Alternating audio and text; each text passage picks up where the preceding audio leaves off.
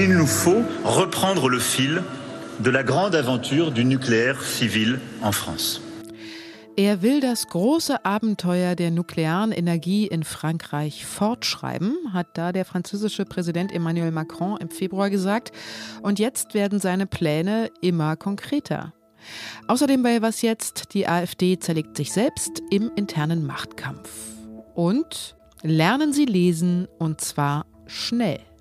Und damit willkommen zu Was jetzt? Heute ist Dienstag, der 17. Mai und ich bin Elise Landscheck. Bevor es losgeht, wie immer erstmal die Nachrichten. Ich bin Lisa Pausch. Guten Morgen. In der ukrainischen Hafenstadt Mariupol konnten inzwischen mehr als 260 Soldaten das umkämpfte Azov-Stahlwerk verlassen, darunter auch 53 Schwerverletzte. Um die zu evakuieren, hatte das russische Verteidigungsministerium eine Waffenruhe in Mariupol verkündet.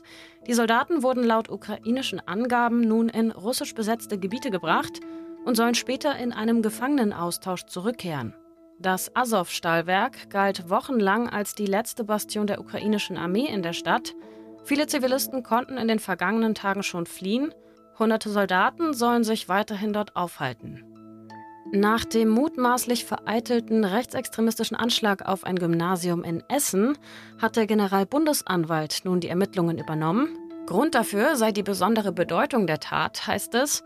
Dem 16-jährigen Tatverdächtigen wird vorgeworfen, eine schwere staatsgefährdende Gewalttat und ein Explosionsverbrechen vorbereitet sowie gegen das Waffen- und Sprengstoffgesetz verstoßen zu haben.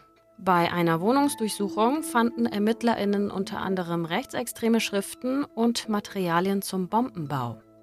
Redaktionsschluss für diesen Podcast ist 5 Uhr.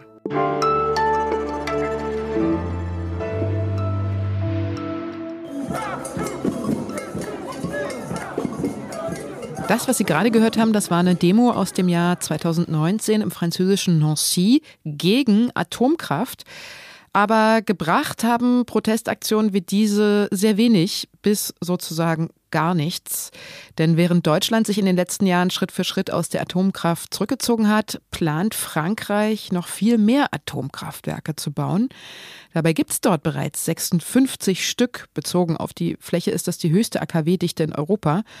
Und vor einigen Monaten hat jetzt Präsident Emmanuel Macron angekündigt, insgesamt 14 neue Anlagen errichten zu wollen.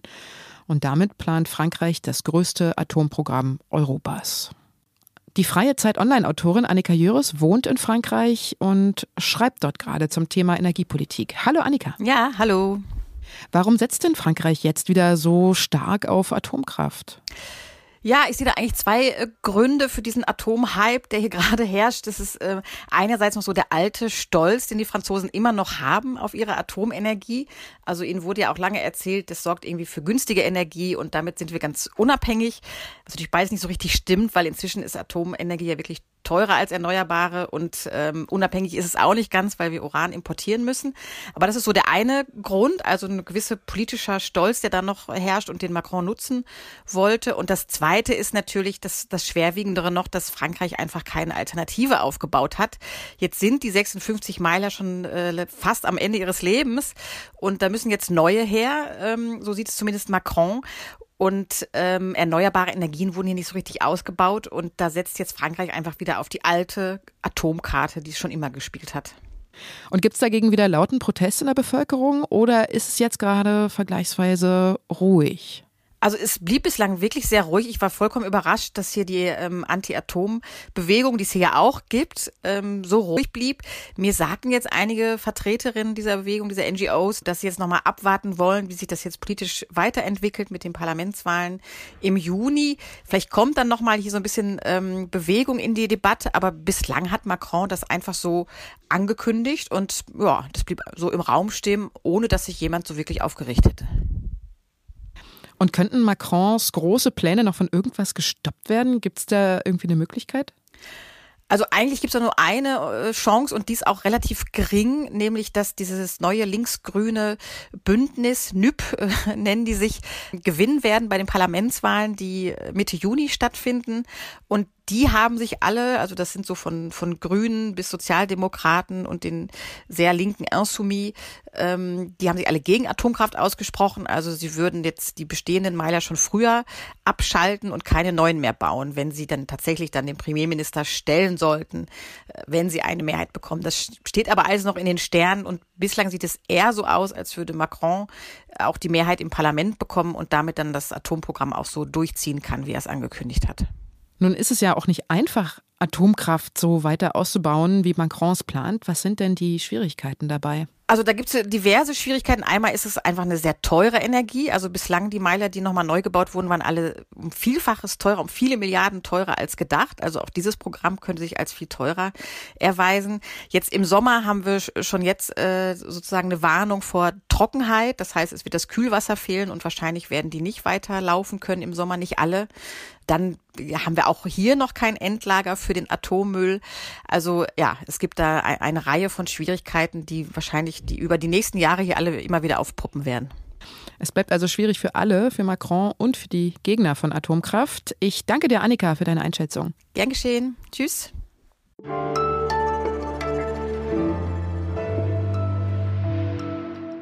Und sonst so? Wie lange brauchen Sie beim Lesen einer Buchseite? Das sind so ungefähr 300 Wörter.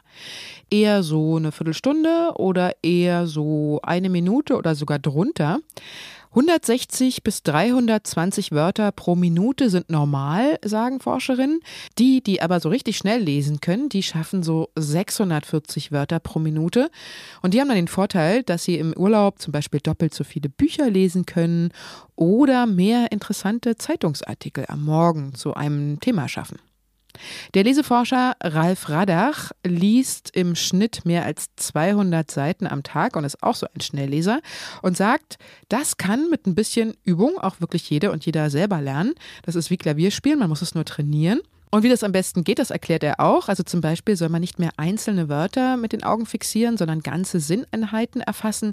Also zum Beispiel nicht die Wörter die und Kanne einzeln, sondern mit einem Blick die Kanne erkennen. Viele lesen auch deshalb so langsam, weil sie mit ihrer inneren Stimme den Text sich selbst vorlesen oder zwischen den Sätzen immer wieder vor und zurückspringen. Und wer schneller lesen will, dem hilft es schon, sich das immer wieder bewusst zu machen und es einfach sein zu lassen. Und um sich zu zwingen, nicht ständig im Text zurückzugehen, kann man auch einen Zettel von oben nach unten mitziehen, um die gelesenen Zeilen dann abzudecken. Es gibt auch teure Kurse, die man im Internet buchen kann fürs Schnelllesen, aber von denen rät der Forscher eher ab und sagt, man kann es auch echt selber üben. Und er sagt auch, wer Lust hat, kann natürlich auch einen Roman ganz langsam lesen. Oder so wie ich, schnell, weil es so spannend ist und dann gleich zweimal.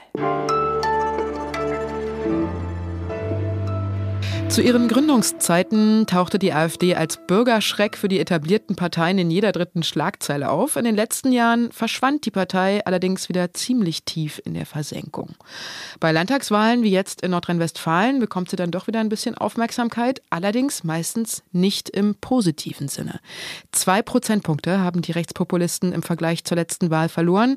Nur ganz knapp ist die Partei in den Landtag gekommen. Insgesamt macht mich wirklich sehr äh nachdenklich und betrüblich, dass in Nordrhein-Westfalen eine Wahlbeteiligung von 56 Prozent nur stattgefunden hat. Das erschüttert mich ein Stück weit.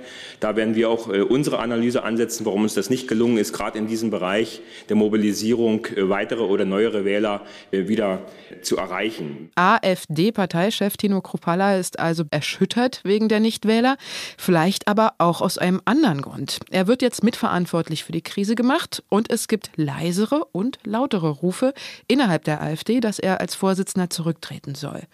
Tillmann Steffen hat mal reingehört in diesen parteiinternen Streit und ist jetzt bei mir live und in Farbe im Studio. Hallo Tillmann.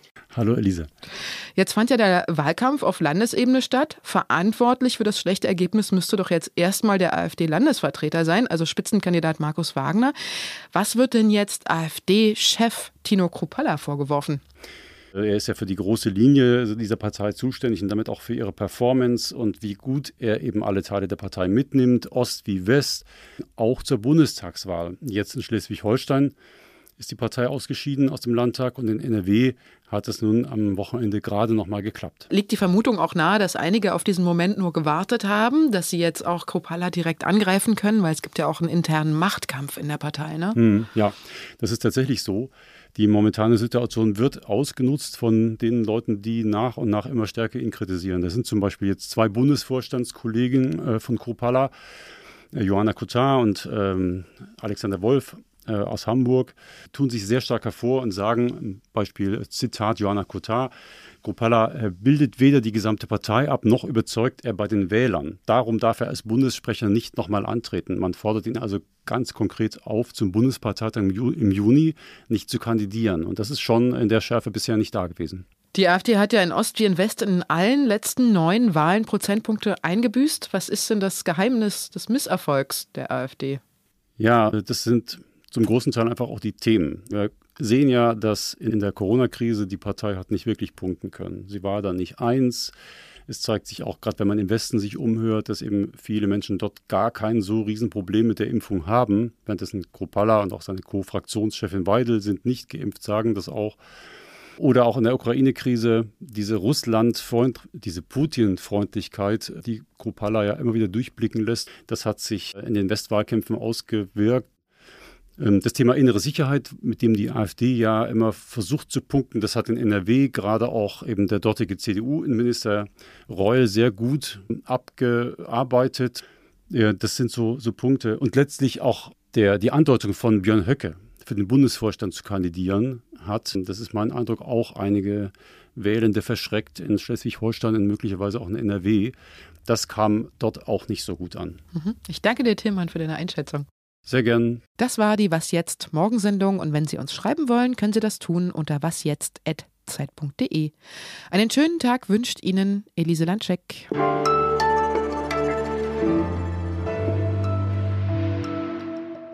Wie ist es eigentlich für dich, so wieder so echt im Studio zu stehen und sich so direkt zu unterhalten und nicht übers Handy? Unglaublich, ja. Ich hatte vergessen, dass es dieses Studio überhaupt gibt. Aber es ist echt ein Unterschied, ne? Sich, ja, total. sich anzugucken mhm, ja, beim Reden, mhm. ist verrückt. Man kann einfach viel lockerer miteinander plaudern, ne? Genau. Mhm, ja.